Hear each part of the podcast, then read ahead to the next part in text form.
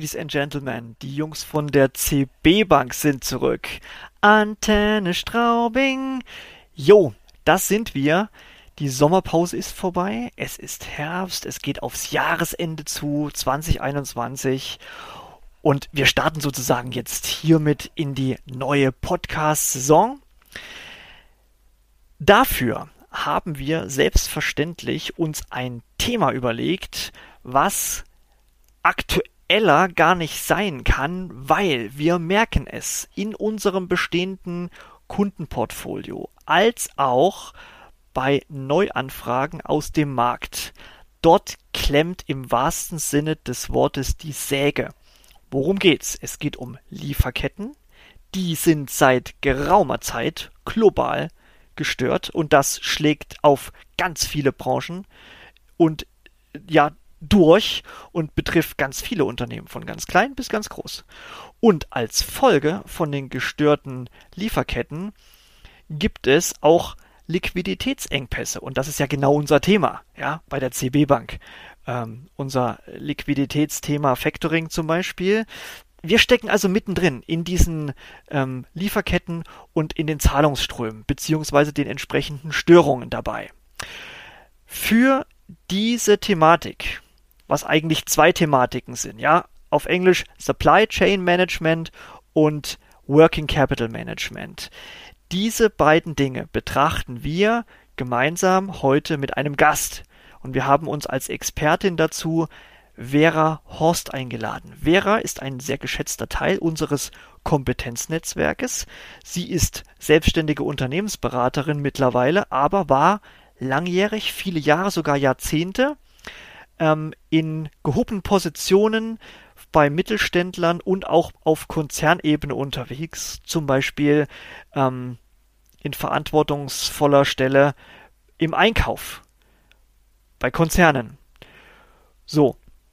Und ähm, sie wird aus ihrem Erfahrungsschatz einiges aufblitzen lassen, auch Lösungsansätze mal zeigen, die wir natürlich in unserer täglichen Arbeit auch sehr gerne ähm, weitergeben können. Und auch wir haben natürlich einige Beispiele äh, ganz aktuell aus unserem Beritt, wo wir mal zeigen, wie es momentan gerade aussieht und welche Lösungen da möglicherweise sehr gut passen. So, als allererstes wird sich, denke ich mal, logischerweise die Vera mal vorstellen und jetzt fangen wir an.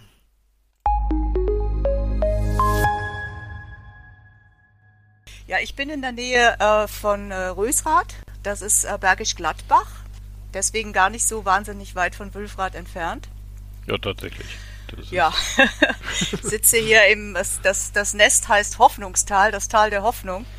Und ähm, das haben wir auch bitter nötig gehabt, weil uns hat hier auch von den Unwetterkatastrophen her ziemlich erwischt.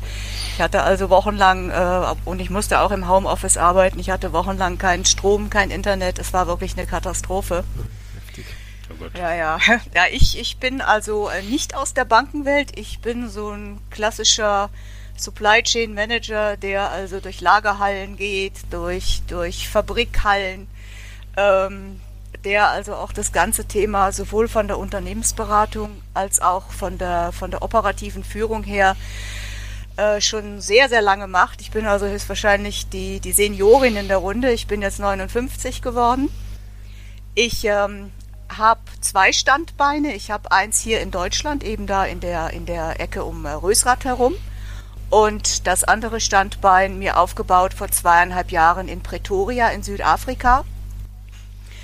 Da bin ich zugekommen, weil ich relativ viele ähm, Projekte für die, für die Bau- und Bauzulieferindustrie gemacht habe und dann auch über den Anlagen- und Maschinenbau in die Konstruktionsindustrie reingekommen bin. Also sprich, ich habe zum Beispiel im Kongo eine Kupfermine betreut, wo ich also das Supply Chain Management, Risikomanagement eingeführt habe. Weil ihr könnt euch vorstellen, dass da mit anderen ähm, Disruptionen noch aufgewartet wird, als wir sie jetzt hier vielleicht in Europa oder in Deutschland kennen. Und ähm, ja, zu mir, also ich, ich werde nächstes Jahr ähm, heiraten. Äh, mein Mann ist Ingenieur aus Südafrika und ähm, habe keine Kinder, aber ein Kanickel, zwei Katzen. Und äh, das war's so ganz in, in aller Kürze zu mir gesagt. Okay, ja, prima Vera. Und vor allen Dingen, äh, du bist ja von Haus aus klassische BWLerin, ne? Ja. Diplomkauffrau, hast in Köln studiert und äh, hast so von der Pike auf die ganzen betriebswirtschaftlichen Themen äh, schon seit Jahren, Jahrzehnten mittlerweile quasi bei dir in, in deinem Leben implementiert. Ne? Ähm, um mal die, die Brücke zu unserem gemeinsamen Thema heute zu finden. Ähm, es geht ja zum einen um das Thema Lieferketten und zum anderen um das Thema ähm, Working Capital Management. Ja, das sind ja so zwei Themen, die in jedem Unternehmen, ob groß, ob klein, ob äh, kleiner Handwerksbetrieb, mittelständisches Unternehmen, Großkonzern, das greift ja alles ineinander. Und bei uns ist es ja so, wir als CB Bank sind ja sehr zielgruppenfokussiert, äh, KMU-Unternehmen, auch sehr viel Handwerker. Aber in den letzten Wochen und Monaten, gerade äh, mit der Corona-Pandemie, ähm, hat sich immer mehr oder stellt sich immer mehr heraus, dass diese zwei Thematiken äh, bei Unternehmen relevant wären, die bis dato äh, davon oder damit sich damit überhaupt noch gar nicht beschäftigt haben. Nämlich, ich mache mal jetzt ein Beispiel, ja, ähm, ein, ein äh, bei mir aus dem Beritt ein äh, Handwerksbetrieb, ein äh, Klimaanlagenbauer, der Kältetechnik verbaut äh, in anderen Unternehmen. Der ist angewiesen auf ähm, Zulieferer von Material, von Teilen. Und äh, wenn da äh, die Lieferkette stockt, weil einfach äh, nicht geliefert werden kann durch äh, logistische Probleme oder weil selber die, die Hersteller äh, nicht können, dann hat er ein Problem, diese Teile einzubauen und seine ähm, Projekte fertig zu bekommen. Das heißt, es verzögern sich äh, diese ganzen Projektlaufzeiten. Ähm, es kann nicht rechtzeitig abgerechnet werden. Das heißt, avisierte Einnahmen, die er eigentlich ja für sich schon einkalkuliert hat, weil er wieder andere äh, Kosten zu, äh, zu tragen hat, die kann er nicht in Rechnung stellen, ja. Und so äh, bekommen Branchen oder Unternehmen auf einmal ein Problem, äh, die bis dato, sag ich mal, liquiditätsmäßig überhaupt kein Thema hatten. Ne? So, und jetzt fängt's halt an, äh, dass das, Liqu äh, dass das Liquid-Thema hochkommt, wo wir halt ähm, als Factoring-Finanzierer mittendrin stecken einfach. Ne? So, und wenn jetzt auch noch ähm, Kunden zufälligerweise das Problem haben, äh, selber in Liquiditätsengpässen zu bekommen und ihre Rechnungen äh, nicht bezahlen können oder nicht pünktlich, äh, dann, sag ich mal, da kocht die Suppe in dem Topf, ja, und das ist, wird immer heißer, das Thema. Und deswegen äh, bin ich froh, dass wir uns äh, heute mal hier in unserer kleinen Runde darüber verständigen können und auch deinen wertvollen Input dazu bekommen können, liebe Vera. Vielleicht haben wir äh, nochmal äh, als Intro, äh, jetzt habe ich ein Beispiel genannt äh, von mir, der Ben und der Dirk, die haben bestimmt auch jeweils noch ein Beispiel, äh, was sie am Anfang jetzt hier unserer Podcast-Episode nochmal kurz zum Besten geben können, um mal so ein, ein Bild schon mal in die Köpfe der Hörer zu zaubern. Ja, dann dränge ich mich jetzt mal vor den Ben.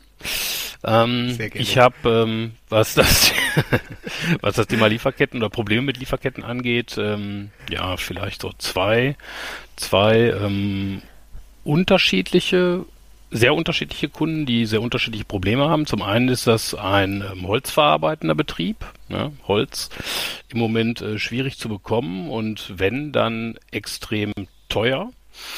Ähm, der ist im Moment äh, ja so ein bisschen verzweifelt. Also er wäre wohl durchaus in der Lage, die höheren Preise zu zahlen. Auch seine Kunden wiederum ähm, haben keine Probleme damit, äh, seine Produkte, der ist so im Terrassenbau High-End-Bereich unterwegs, äh, entsprechend auch zu höheren Preisen abzunehmen, nur der kriegt einfach kein Holz. Ja, das ist so ein Thema. Ähm, dann, als fällt mir wir haben noch einen dritten.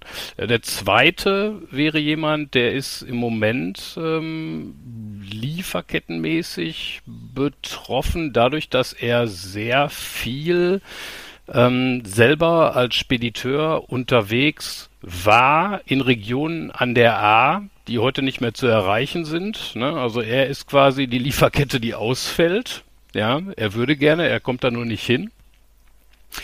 Mm, der dritte im Bunde, ähm, der mir noch einfällt, ist jemand, der ähm, als, äh, als Komponenten für ähm, Teile, die gefertigt werden für die Automobilindustrie, auch ähm, in, in einem eigentlich, was, was die Anzahl der, der Teile angeht, äh, geringem Umfang abhängig ist vom chinesischen Markt, ja.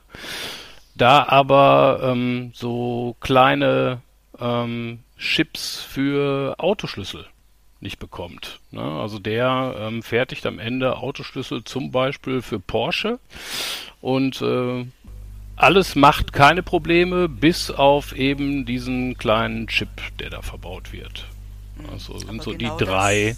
Das macht die Probleme aus. Ne? Das heißt, also, ja, wenn auch nur ein Teil in der Lieferkette fehlt, ist er nicht in der Lage, seine Kunden entsprechend zu bedienen.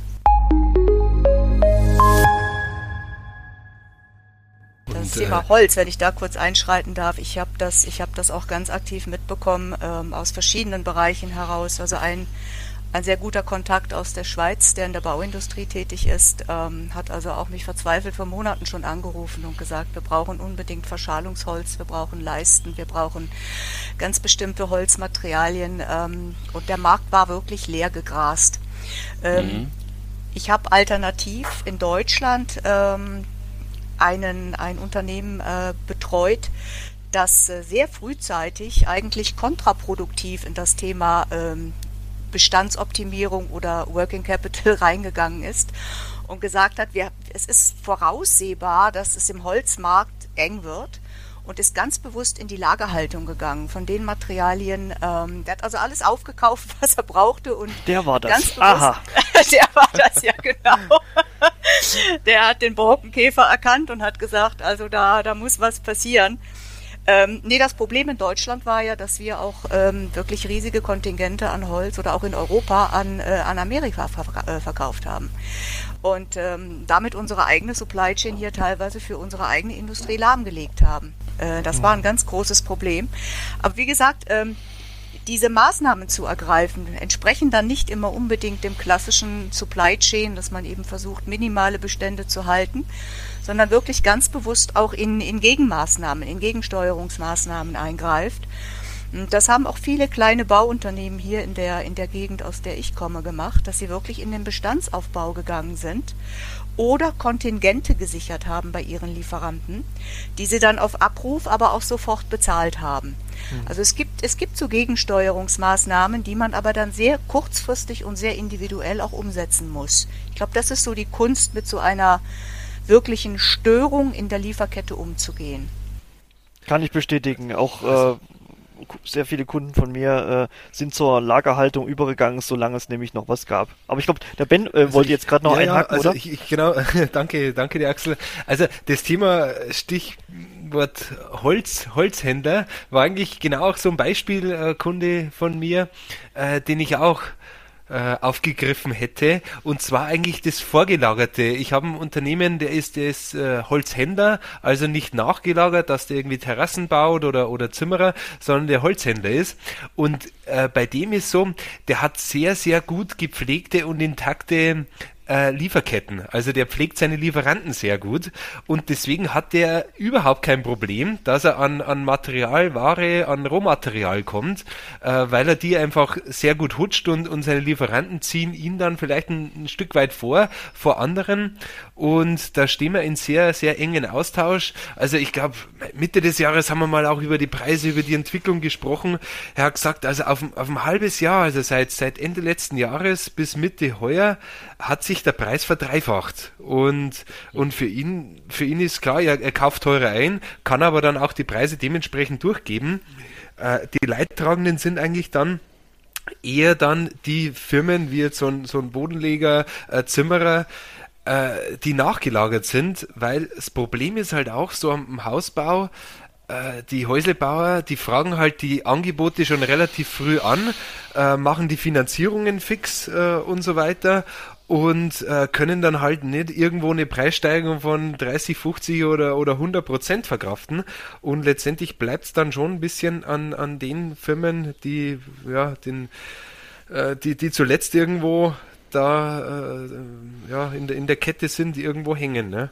Also das ist, ist momentan, momentan nicht so einfach, aber jetzt für den, für den Holzhändler, der hat das glaube ich schon irgendwo erkannt. Der hat auch vor ein paar Jahren ein neues Lager gebaut, also sich ziemlich eingedeckt auch mit Ware und, und einfach seine Lieferantenstrukturen sehr gut gepflegt, wovon er natürlich jetzt profitiert so auch, ich komme ja mehr so aus der aus der Welt der ganz großen, ähm, also Mittelstand äh, auch, aber eben dann so ab 400, 500 Millionen Euro, äh, sehr internationale Unternehmen oder eben auch Großkonzerne. Aber die Mechanismen sind die gleichen, die Machtverhältnisse. Ja haben sich extrem verschoben. Ja. Immer dann, wenn es in der Supply Chain zu Engpässen kommt, gewinnt der Lieferant an Macht, um das mal so ausdrücken zu dürfen. Ja. Das ist bei den Kleinen genauso wie bei den Großen. Und ich glaube, ein Thema ist ganz wichtig, was du angesprochen hast, ähm, ist, dass man äh, den Lieferanten ähm, gut behandelt.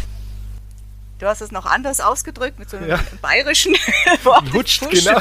Hutscht, hutscht. Ja. Ich, ich, bin zu meiner Schande, muss ich ja gestehen, ich komme ja eigentlich auch aus Bayern. Meine Eltern sind Rosenheim und Eggenfelden. Also äh, mich hat es dann nur irgendwann hier in die Jecke Kölner Gegend verschlagen. Aber ich müsste es eigentlich verstehen. Ja, ist Nein, wieder ein bayerisches Wort durchgekommen, gell? Das ist der Mehrwert in unserem Podcast. Liebe Leute, das ist wertvoll. Absolut, wir sind so international. Wir so sind sogar es. in Bayern repräsent. nee, aber es ist, es ist wirklich so, dass ähm, ich habe das auch mitbekommen ähm, bei den Unternehmen, die jetzt hier bei uns sind. Wir haben sehr viele Dienstleister, Handwerksbetriebe, Kleingewerbe und ähm, die, äh, die Lieferantenbeziehungen sind etwas, was man, was man wirklich nicht unterschätzen darf. Ich war selbst früher auch im Konzerneinkauf. Ich, ich war auch einer von diesen ich sage es mal in Anführungsstrichen, Teufeln, die die Zahlungsziele nach, nach, nach hinten gedrückt haben, die also versucht haben, noch den letzten Cent aus, der, aus den Produkten oder aus den Kopfkonditionen rauszuschlagen. Letzten Endes hat sich das in den letzten Jahren auch in den Konzernen etwas gewandelt. Denn ähm, der Lieferant ist derjenige, der letzten Endes oder auch die, die, die, die, die Vorlieferanten, also die gesamten äh, First-Tier-Supplier, dann kommen die nachgelagerten Lieferanten. Diese Kette ist endlich äh, letzten Endes das, was entscheidet, ob du mit deiner Produktion optimal deinen Markt beliefern kannst oder nicht. Und es gibt so viele unterschiedliche Ansätze. Aber was ganz deutlich wird, ist, dass die Lieferanten, die man gut pflegt, mit denen man spricht, mit denen man auch Partnerschaftskooperationen eingeht. Ja, also das können Konsignationsläger sein, das können Zwischenzahlungsvereinbarungen sein, dass man dem Lieferanten die Möglichkeit bietet, wenn er beispielsweise Produkte liefert, in die er auch technische Entwicklung stecken muss. Beispiel Fliesenbereich. Ja, wir haben äh, 50 Prozent äh, der Fliesenproduktion eines italienischen Herstellers komplett outgesourced. Das waren alles die Teile, die etwas schwieriger, kleiner waren, äh, eine andere technische Handhabung brauchten, äh, über die Rektifizierung oder die anderen Veredelungsstufen ähm, nicht im Werk selber, sondern extern produziert werden sollten. Und das sind natürlich auch Abhängigkeiten, die man sich schafft. Aber auf der anderen Seite sind es auch partnerschaftliche Kooperationen, die, wenn sie funktionieren, einen unglaublichen Mehrwert bieten.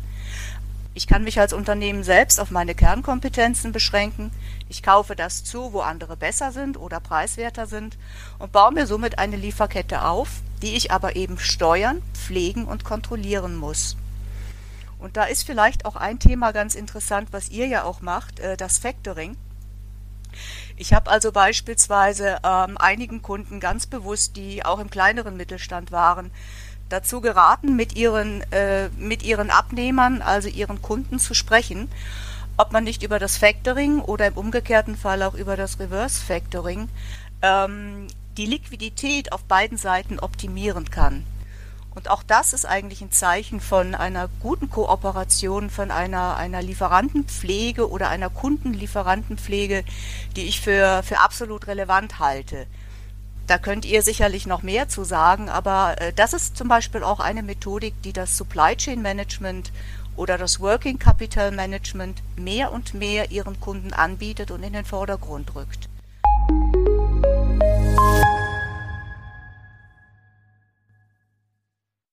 Ja, Stichwort Working Capital Management. Ähm, in der öffentlichen Diskussion, die zumindest so in meiner Wahrnehmung so aufgeploppt ist in der letzten Zeit, äh, hat man erst über Lieferketten gesprochen, ja, und dann, weil man festgestellt hat, die Lieferketten sind gestört und diese Störung äh, hat ja multiple Gründe, mh, mm, sind jetzt nicht innerhalb von ein paar Wochen oder ein paar Monaten zu beheben. Äh, der Dominoeffekt äh, global durch alle Branchen hinweg auf allen Kontinenten geht weiter. Ne? Und der ist immer noch nicht behoben. Also ich weiß es aus der Logistik, große ähm, Transportengpässe bestehen weltweit. Und ähm, damit verbunden, nachgelagert, ist dann das Thema Working Capital. Ne? Das heißt, äh, jetzt passiert äh, auf der Finanzseite etwas, äh, wo die Aus, wo die, wo die Gründe an sich schon Monate bevor ähm, am Markt aufgetreten sind.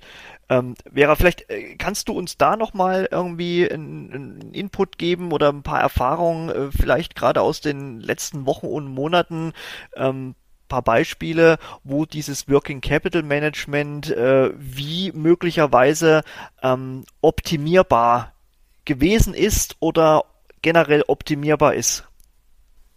Also wenn man den Begriff nimmt, der ist seit einiger Zeit ja wirklich überall zu lesen, wird auch sehr häufig mit Liquidität gleichgesetzt.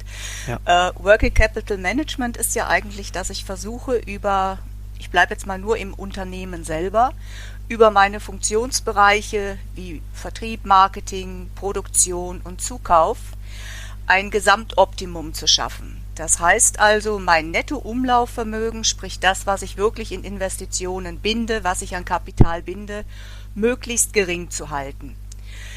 Das bedeutet zum Beispiel möglichst geringe Lagerstände, das bedeutet Abrufkontingente von den Lieferanten, das bedeutet natürlich auch den Zahlungsfluss zum Kunden hin, dass ich in der Lage bin, äh, meine Zahlungsziele zum Kunden und auch zum Lieferanten zu optimieren. Und ähm, diese, diese Finanzthematik ist natürlich äh, von großer Bedeutung.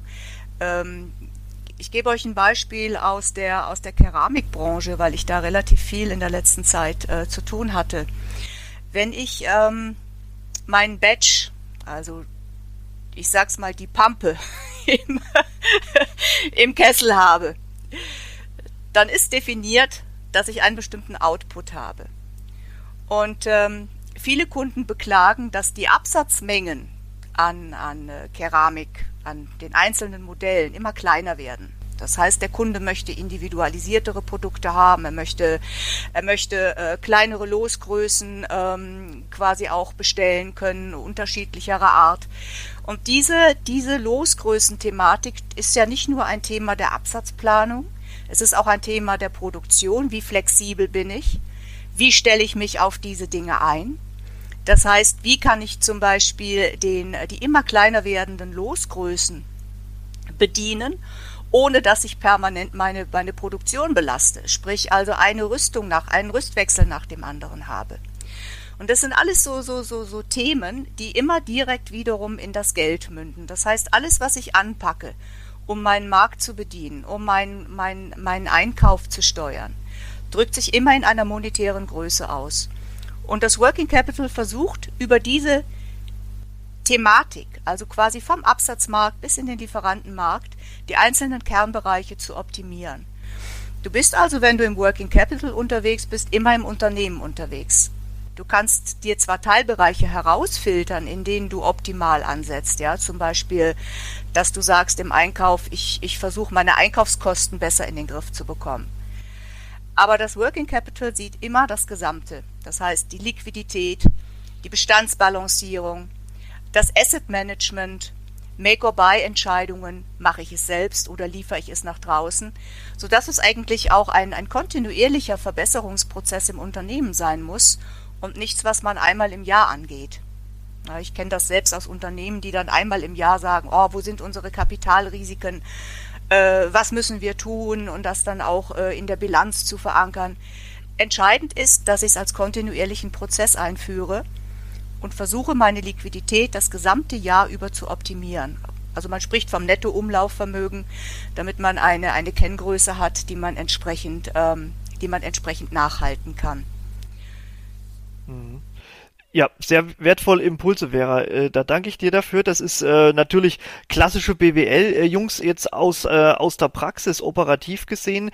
Habt ihr bei euch auch festgestellt, äh, dass solche Themen ähm, bei Unternehmen in äh, eurem bestehenden Kundenkreis beziehungsweise aus von den Geschäftspartnern von den anderen Banken oder von Unternehmensberatung an euch herangetragen werden, die solche Liquiditätsprobleme in diesem Jahr in jüngster Vergangenheit bekommen haben?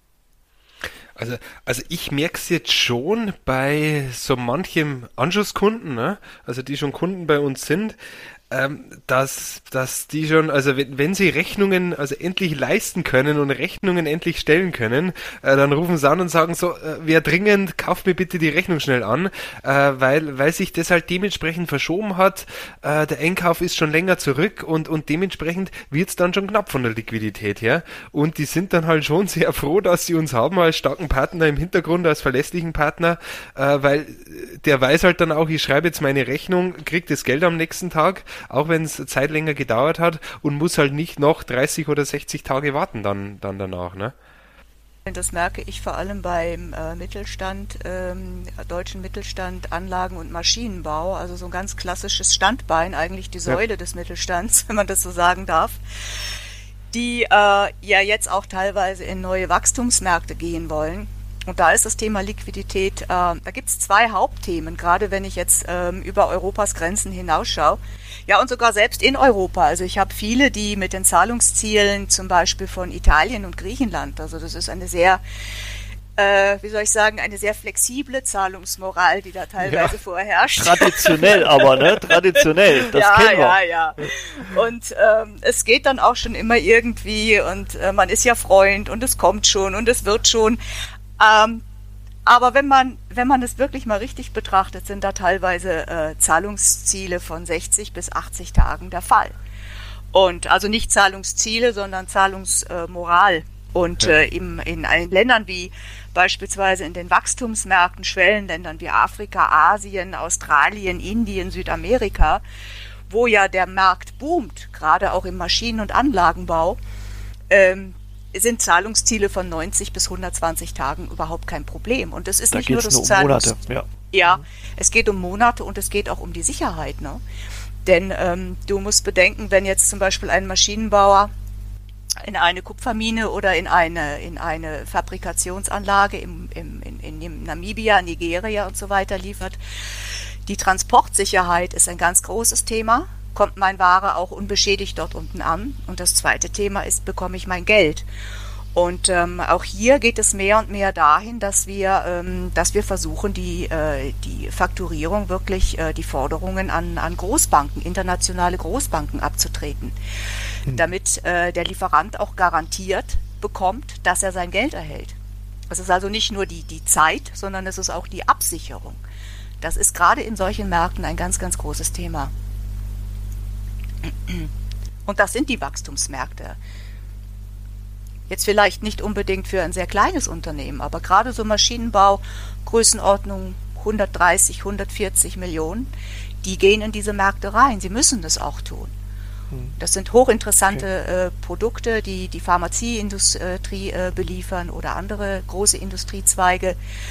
Man, geht man eigentlich auch davon aus, dass das Geld fließt. Aber auch hier sind äh, eben Zahlungsmoral, Zahlungssicherheit ein ganz, ganz wichtiges Thema.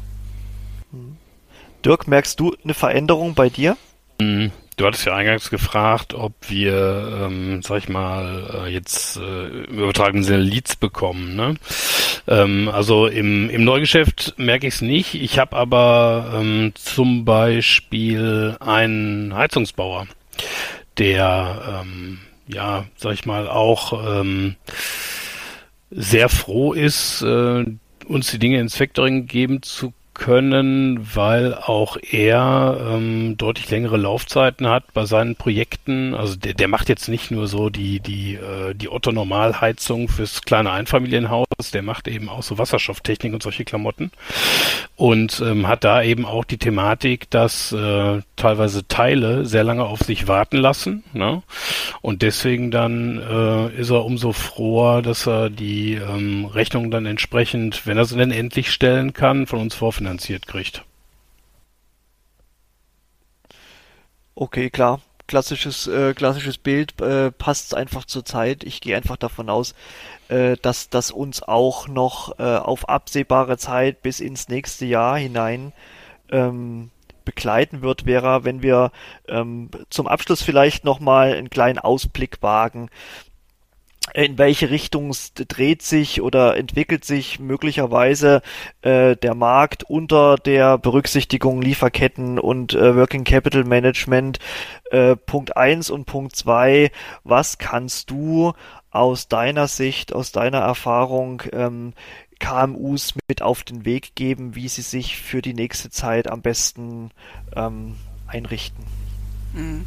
Also ich denke, eine Prognose kann man insofern abgeben, dass äh, wir gelernt haben, dass äh, ob es jetzt eine Disruption war im Bereich des Holzmarktes, was ja eigentlich nicht so viel mit Corona zu tun hatte, sondern andere Faktoren hatte, dass wir natürlich durch Corona gelernt haben, dass die Lieferketten massiv abgebrochen sind, dass, dass man in neue äh, Vertriebskanäle hineingehen muss, also quasi über Nacht eine digitale Kompetenz aufgebaut werden musste. Alles war auf einmal nur noch online, obwohl es von der Technologie her und äh, auch von den Netzwerkstrukturen noch gar nicht machbar ist.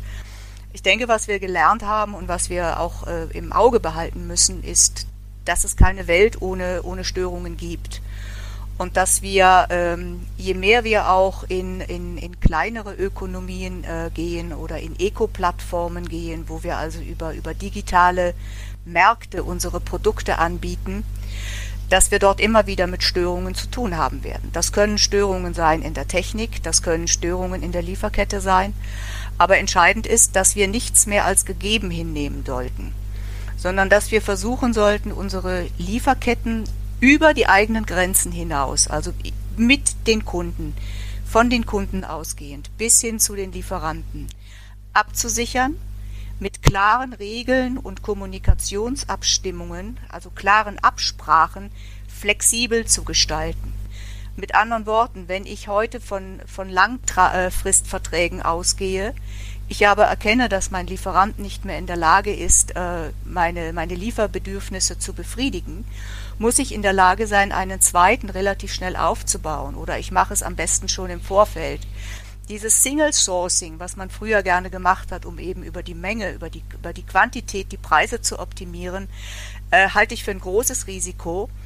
Äh, also einen gesunden Mix aus, aus lokal und vielleicht internationalen Zulieferern aufzubauen, wie das Beispiel mit den Chips zum Beispiel aus China. Ähm, wenn da der Markt wegbricht, weil ein Hafen schließen muss, was wir ja jetzt vor kurzem erlebt haben, oder die Produktion nicht nachkommt, muss ich in der Lage sein, diesen, dieses Produkt, diesen, diese, diesen Chip oder die anderen äh, Produkte eben alternativ zu bekommen. Das heißt also ein gesundes Portfolio aufzubauen hinsichtlich meiner Lieferanten mit klaren Absprachen und auch sehr frühzeitig zu versuchen, Risiken zu erkennen. Das heißt also, mir auch im Unternehmen wirklich äh, einen Früherkennungsmonitor aufzubauen, der sagt, was sind Risiken bei meinen Lieferanten. Ein Lieferanten also nicht nur nach der Qualität der Produkte, sondern auch nach Wetterbedingungen, nach Transportstörungen äh, und solchen Faktoren zu beurteilen. Ihn also möglichst genau lesen zu können. Weil ich glaube nicht, dass wir in eine Welt kommen, die einfach so perfekt ist, wie sie vielleicht vor vielen Jahren war, wo wir einen, einen hohen Nachfragemarkt hatten, wo wir einen sehr sicheren, ähm, eine sehr sichere Supply Chain hatten. Wir sind in einer agilen Welt, die sich vor allem auch immer mehr um das Digitale herumdreht. Und auch diese digitale Kompetenz sollte jedes mittelständische Unternehmen aufbauen. Das sind so die zwei Faktoren, die mir sehr wichtig erscheinen. Also auf der einen Seite Früherkennung, Risikomaßnahmen zu ergreifen und auf der anderen Seite auch die Scheu vor der Digitalisierung zu verlieren, weil die Angebotsmärkte werden sich noch wesentlich mehr verändern. Ähm, ich sehe das jetzt schon bei kleineren Unternehmen äh, oder Start-ups. Ich betreue auch ein paar kleine Start-ups aus den unterschiedlichsten Branchen heraus, die durchaus in Konkurrenz zu großen Häusern treten können die aber wesentlich flexibler sind, die ihre Produkte über Amazon, Google und andere Plattformen anbieten, sodass die Konkurrenz in dem Bereich massiv wachsen wird. Das sind so die zwei Dinge, die ich hauptsächlich sehe.